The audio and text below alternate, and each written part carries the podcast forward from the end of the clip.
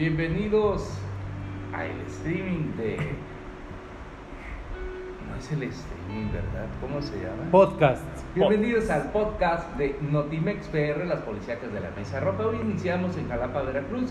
Ahí levantan a una persona. Sí, un comerciante fue privado de la libertad por un comando armado durante la mañana de este jueves en la colonia federal y esto se registró en la lateral del puente Miguel Alemán con dirección al puerto de Veracruz, justo en la parte trasera del Centro de Bachillerato Tecnológico Industrial. En el sitio fue abandonada una camioneta Dodge Ram color blanco eh, del estado de Guerrero, propiedad de la víctima, y el reporte de las autoridades señala que vestía pantalón de mezclilla azul, camisa cuadros, sin embargo se limitaron a revelar su identidad y a pesar del hermetismo se informó que el comerciante fue emboscado por un grupo armado en la colonia 21 de marzo y trasladado hasta la lateral del puente Miguel Almán, donde abandonaron esta camioneta y otros tres vehículos huyeron con rumbo desconocido y hasta el momento se desconoce el paradero de esta persona vámonos hasta eh, Boca del Río. Ahí, ahí asesinaron en su vivienda para violarlo.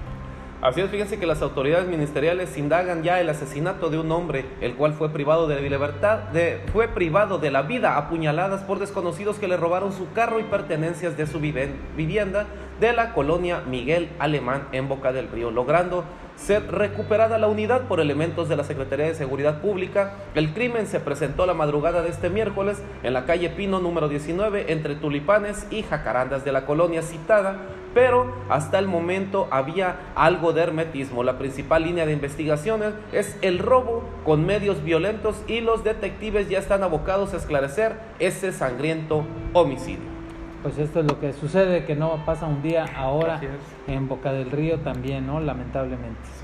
Vamos hasta Iztaxoquitlán, prófugo, el director de seguridad eh, señalado, señalado por la, el secuestro de siete comerciantes. Sí, familiares de personas desaparecidas en el municipio denunciaron que el director de gobernación, Octavio Alejandro Pérez Romero, es prófugo de la justicia, pues hay una orden de presentación en su contra y no ha sido localizado. Las madres y hermanas bloquearon el primer cuadro de Ixtaxotquitlán a la altura de Escamela para exigir la presencia del alcalde del municipio Miguel Ángel Castelán Crivelli y las mujeres acusan que se ha cumplido un mes desde la desaparición de siete comerciantes en este municipio y no hay pistas sobre su paradero.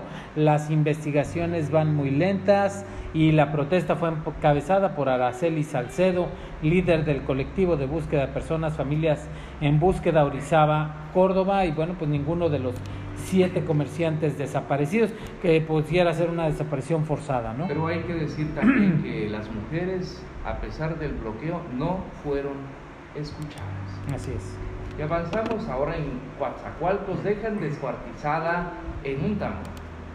Así es, fíjense que en Coatzacoalco los restos de una mujer fueron hallados la noche de este miércoles dentro de bolsas de plástico negras al interior de un bote de basura que fue abandonado en el fraccionamiento Villas de Santa Marta. El macabro hallazgo se realizó durante la noche de este miércoles sobre el circuito Geranios casi esquina con la avenida principal de dicho fraccionamiento. Se logró restablecer que un pepenador que le llamó la atención el bote de basura nuevo y abandonado, por lo que pensó vaciar la basura y llevarse el contenedor. Sin embargo, se llevó la desagradable sorpresa al momento de romper las bolsas negras y ver su contenido. Esto en Coatzacoalcos, Veracruz. Terrible sorpresa. Así es. Vamos hasta Paso del Macho. Ahí localizan un cadáver descuartizado. Así es. Este, cuéntanos, Fer. Así es, fíjense que en Paso del Macho, esta mañana de jueves, fue, esta mañana fue localizado el cadáver de un hombre desmembrado sobre un costal en la salida del municipio, cerca de la colonia El Escape, a la altura del restaurante Los Chucumites. Elementos periciales ya realizan el levantamiento de los restos y su traslado a las instalaciones del Servicio Médico Forense. En el lugar, pues, Secretaría de Seguridad Pública, la Fuerza Civil y Policía Municipal, Protección Civil, asistieron para dar fe de estos hechos. Esto en Paso del Macho que regresan Así Siguen, continúan todavía. Secuestran a un menor en secundaria de Rafael Delgado. Así es, una joven, una jovencita de 14 años de edad fue secuestrada por cuatro sujetos en calles de la congregación de San José Jalapilla, a la cual obligaron a abordar a un vehículo no identificado y se la llevaron con rumbo desconocido. Ayer por la mañana, la estudiante de la cual se desconocen sus generales por el fuerte esmetismo de las ministeriales no ha sido localizada. Se conoció que ayer por la mañana la menor se trasladaba a la escuela donde cursa sus estudios de secundaria cuando caminaba en Jalapilla y al menos cuatro sujetos no identificados la interceptaron con un lujo de violencia y la subieron a un vehículo tampoco identificado. Fuerte la delincuencia en el estado de Veracruz y sin embargo en Tlaxcoya la Secretaría de Seguridad Pública toma el control, pues el alcalde en respuesta bloquea los accesos. Así es, el, ejército y la Secretaría de Seguridad Pública llegaron al municipio para tomar el control de la policía municipal. Ante ello, el alcalde Agustín Lagunes Álvarez ordenó que la cabecera municipal fuera cerrada con vehículos oficiales, por lo que la ciudadanía no puede ni entrar ni salir. Lo anterior ocurre después de que hace unos días un policía municipal presuntamente asesinara a un compañero con su arma de cargo en un accidente. El presidente municipal se negó a responder sobre este caso, solo comentó que consideran que las acciones del ejército y de la Secretaría de Seguridad Pública vulneran la autonomía del municipio. Señaló que los policías municipales no cuentan con la acreditación de confianza necesaria, motivo por el cual buscan hacer de control en el municipio. Pues ya se puso feo allá. Gracias por escuchar el podcast de Notimex PR, las policíacas de la mesa.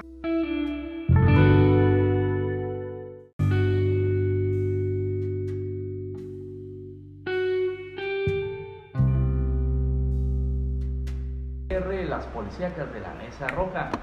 Hoy iniciamos nuestro sangriento recorrido por Veracruz, México y el mundo en Cozoleacaque. Ahí dejan un ejecutado y maniatado. Sí, el cuerpo de un hombre sin vida, maniatado con un disparo, fue localizado en la calle Porfirio Díaz de la colonia Salinas de Gortari, en este municipio. Durante la mañana del jueves fue encontrado el cuerpo de un, juego, de un sujeto desconocido con una herida por arma de fuego. Estaba amarrado y estaba sin pantalones y bueno, hasta el momento no ha sido identificado. Esto sucedió allá en Cozoleacaque. Y por otro lado, tres secuestrados en Rafael Delgado y dos en Ciudad Mendoza, Veracruz. Sí, tres personas, dos menores de edad y una mujer fueron privados ilegalmente de la libertad en eventos diferentes en los municipios de Rafael Delgado y Ciudad Mendoza por parte de sujetos desconocidos armados en menos de 24 horas, de acuerdo al reporte policial. Una menor de 14 años de edad de identidad reservada, hija de un tablajero originario de la congregación Jalapilla del municipio de Rafael Delgado, fue privada de su libertad por tres hombres armados encapuchados, eh, mientras que también el jueves una mujer y una niña que viajaban a bordo de un taxi fueron interceptadas y bajadas por la fuerza por parte de cuatro hombres desconocidos armados a bordo de un Chevrolet Spark color negro. Y tras confirmarse el secuestro, oficiales de la Secretaría de Seguridad Pública implementaron un operativo de búsqueda, pero no han logrado ubicar a ninguno de los secuestrados en esta zona del centro de Veracruz. Vamos a cambiar y hasta la zona norte asesinan a un taxista en una comunidad del municipio de Naranjos, Veracruz. Sí, un conocido taxista del municipio fue asesinado a balazos durante la mañana del jueves en la carretera que comunica la comunidad de Cervantes con la cabecera municipal de Naranjos y se desconocen las causas del móvil de manera extraoficial. Se logró saber que sucedió a las 7 horas de la mañana que, en el camino que conduce a la comunidad Cervantes con la cabecera municipal, por lo cual Marcelino N., quien tenía su domicilio en la colonia 5 de mayo de Naranjos, transitaba a bordo de su automóvil March marcado con el 262 taxi que presta el servicio colectivo y bueno, los hechos han sido manejados con completo hermetismo por parte de las autoridades. Continuamos con este sangriento recorrido en el puerto de Veracruz, pues el novio la agarra a martillazos. Sí, Mariana R. resultó con lesiones severas al ser atacada a martillazos por su pareja sentimental en la colonia Predio Cuarto de Puerto de Veracruz y esto sucedió la mañana del jueves a las 7 y 5 de la mañana que se reportaron a una joven cubierta con una sábana con huellas de lesiones, precisamente en la banqueta de la calle Eduardo Marquina, entre calle José Juan Tablada y Gabriel García Márquez del predio 4. Acudió minutos después la ambulancia y bueno, ya le dieron los las atenciones a Mariana de 18 años que fue auxiliada y que el joven al parecer ya fue detenido. Y para continuar aquí en la Mesa Roja, tenemos que eh, denuncian por robo a policías en, de Suchiapa. Sí, un campesino denunció que fue víctima de un robo por parte de elementos de la Secretaría de Seguridad Pública que mantienen operativos constantes en la entrada del municipio de Sochiapa y él asegura que le quitaron 1.400 pesos. Dice que fue detenido de manera violenta, que supuestamente estaban realizando revisiones en la patrulla 1841 y que sin deber nada pues le quitaron el dinero y le dijeron que se fuera. Eh, por miedo a ser golpeado pues prefirió retirarse y dicen que esta es una práctica continua de los elementos de la Secretaría de Seguridad Pública que colocan estos retenes para quitarle el dinero a la gente que por ahí transita. Mientras tanto, desaparece una menor de 12 años en Jalapa, Veracruz. Sí, la niña Valeria Hernández Vázquez desapareció este jueves. Sus familiares la buscan en el centro de la capital veracruzana. Ella vendía dulces en esa zona y estaba junto con sus hermanos también menores de edad vendiendo caramelos y de acuerdo a los que la conocían pues vendía en estas calles hasta horarios muy hasta horarios nocturnos, pasaba algunas cafeterías, bares, librerías, así como en el Parque Benito Juárez y bueno, hasta el momento no ha sido, no ha sido localizada por sus familiares, tiene 12 años, de una, un metro 50 centímetros de estatura, pelo negro, piel apiñonada, así que si tienen alguna información de ella, comuníquese al 911, por favor. Mientras tanto, los que andan haciendo de las suyas son los elementos de la fuerza civil. Civil, pues este elemento agrede a periodistas allá en. Así es, luego de la, detención de Gonzalo N., mandos de la Fuerza Civil agredieron y amenazaron a periodistas que cubrían el hecho durante la noche del pasado miércoles y el caso ya fue presentado eh, mediante tres quejas a la Comisión Nacional de Derechos Humanos. Los elementos policíacos inclusive trataron de detener a uno de los periodistas a quienes en repetidas ocasiones lo, lo intimidaron, lo amenazaron con meterlo a la preventiva. Esto sucedió luego de que detuvieran un hombre originario de Chapopote y para eso los elementos policíacos desalojaron a todos los ciudadanos de la presidencia municipal sin montar un cerco de seguridad debidamente acordonado como es su obligación lo hicieron con prepotencia y con el pleno consentimiento de un nuevo comandante a quien solo se le conoce con la clave del Félix y les dijo, sácate a la chingada, entiende cabrón, no te meto a la preventiva, eh, expresó uno de los elementos a uno de los periodistas que se disponía de acudir a un sanitario de la presidencia municipal. Bueno, lamentable actuación de la Fuerza Civil. Gracias por, por escuchar el podcast de Notimex PR.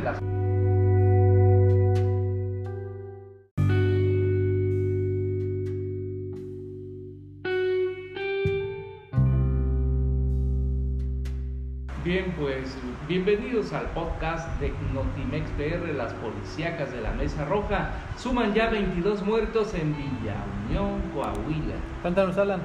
Tras una reunión con el Gabinete de Seguridad, Riquelme Solís precisó las cifras que ahora arroja la respuesta a esta agresión. Son 14 delincuentes abatidos, el operativo en contra del grupo de civiles armados que atacó el municipio de Villa Unión continúa por las brechas que comunican a Coahuila por parte de fuerzas de seguridad de los diferentes órdenes de gobierno. En las próximas horas podría haber una nueva actualización.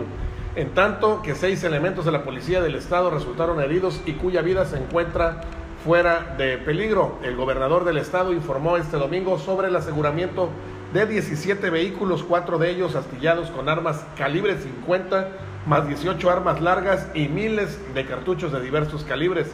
Según se detalló, las variaciones entre las cifras de este evento fueron consecuencia natural de lo disperso que es el operativo para dar con los responsables del ataque al municipio de Villa Unión y que es en un primer comunicado el gobierno del estado detalló la muerte de siete delincuentes y bueno, pues se espera que este lunes comience la reparación de edificios y viviendas que resultaron afectados por este enfrentamiento. Claro que sí, hasta el momento 22 muertos, más lo que se vaya acumulando lamentablemente. Mientras tanto, en Acayucan matan a un policía del IPAX en una caseta. Sí, la noche del domingo en Acayucan un elemento del IPAX eh, murió a manos de su compañero luego de que presuntamente accionara su arma de fuego accidentalmente.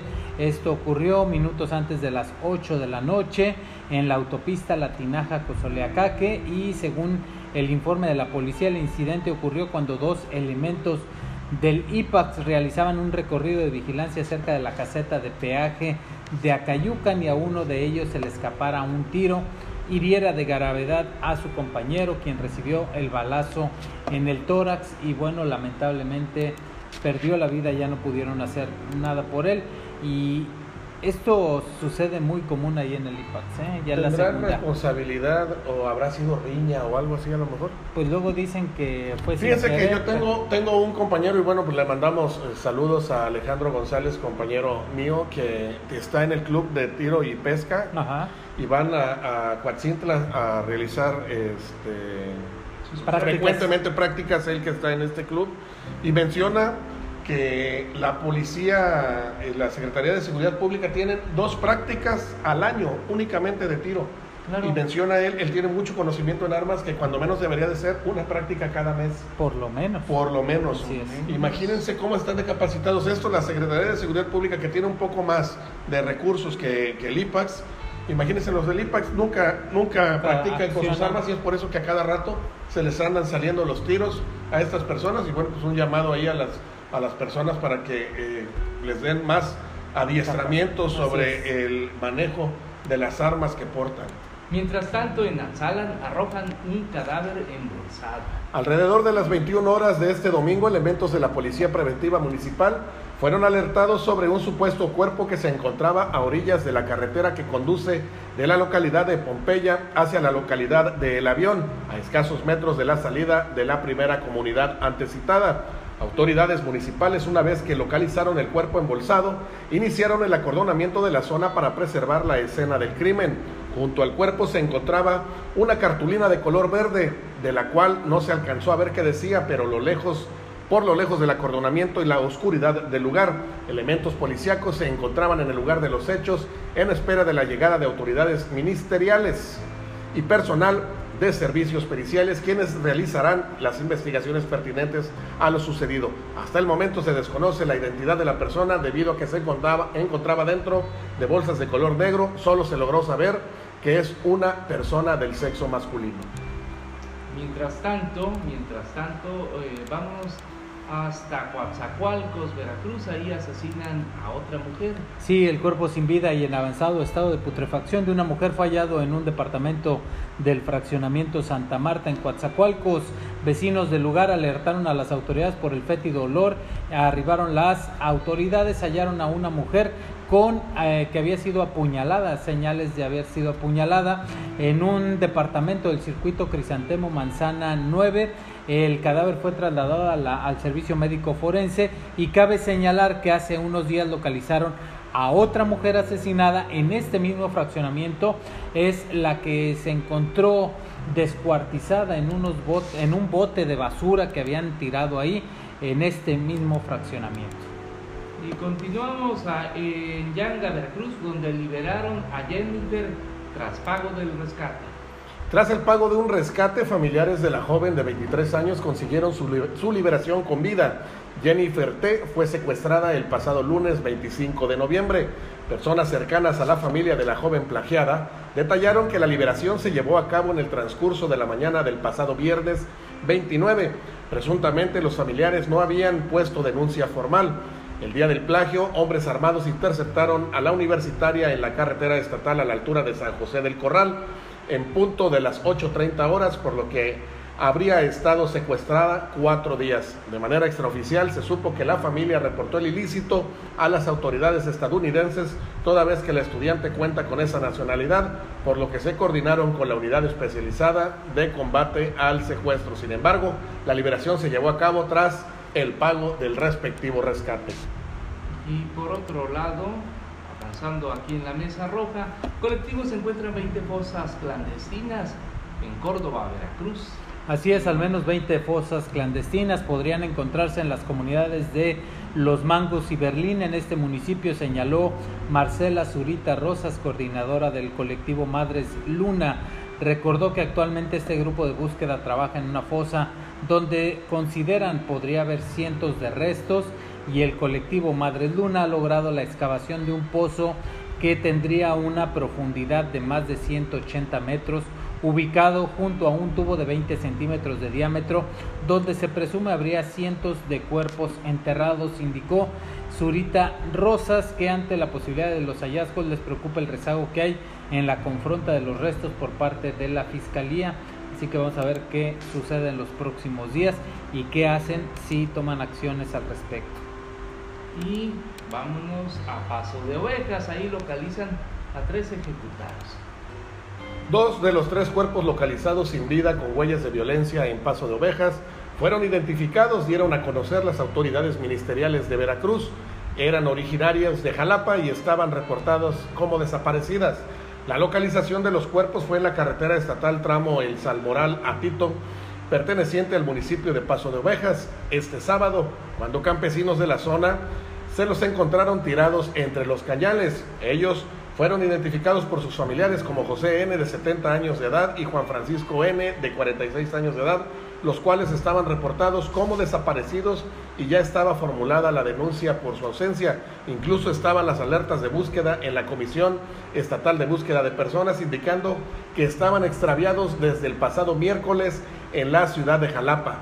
Falta aún por identificar la tercera persona que sigue en calidad de no identificado en las instalaciones del CEMEF. Gracias por escuchar el podcast de Notimex PR, las policíacas de la Mesa Roja.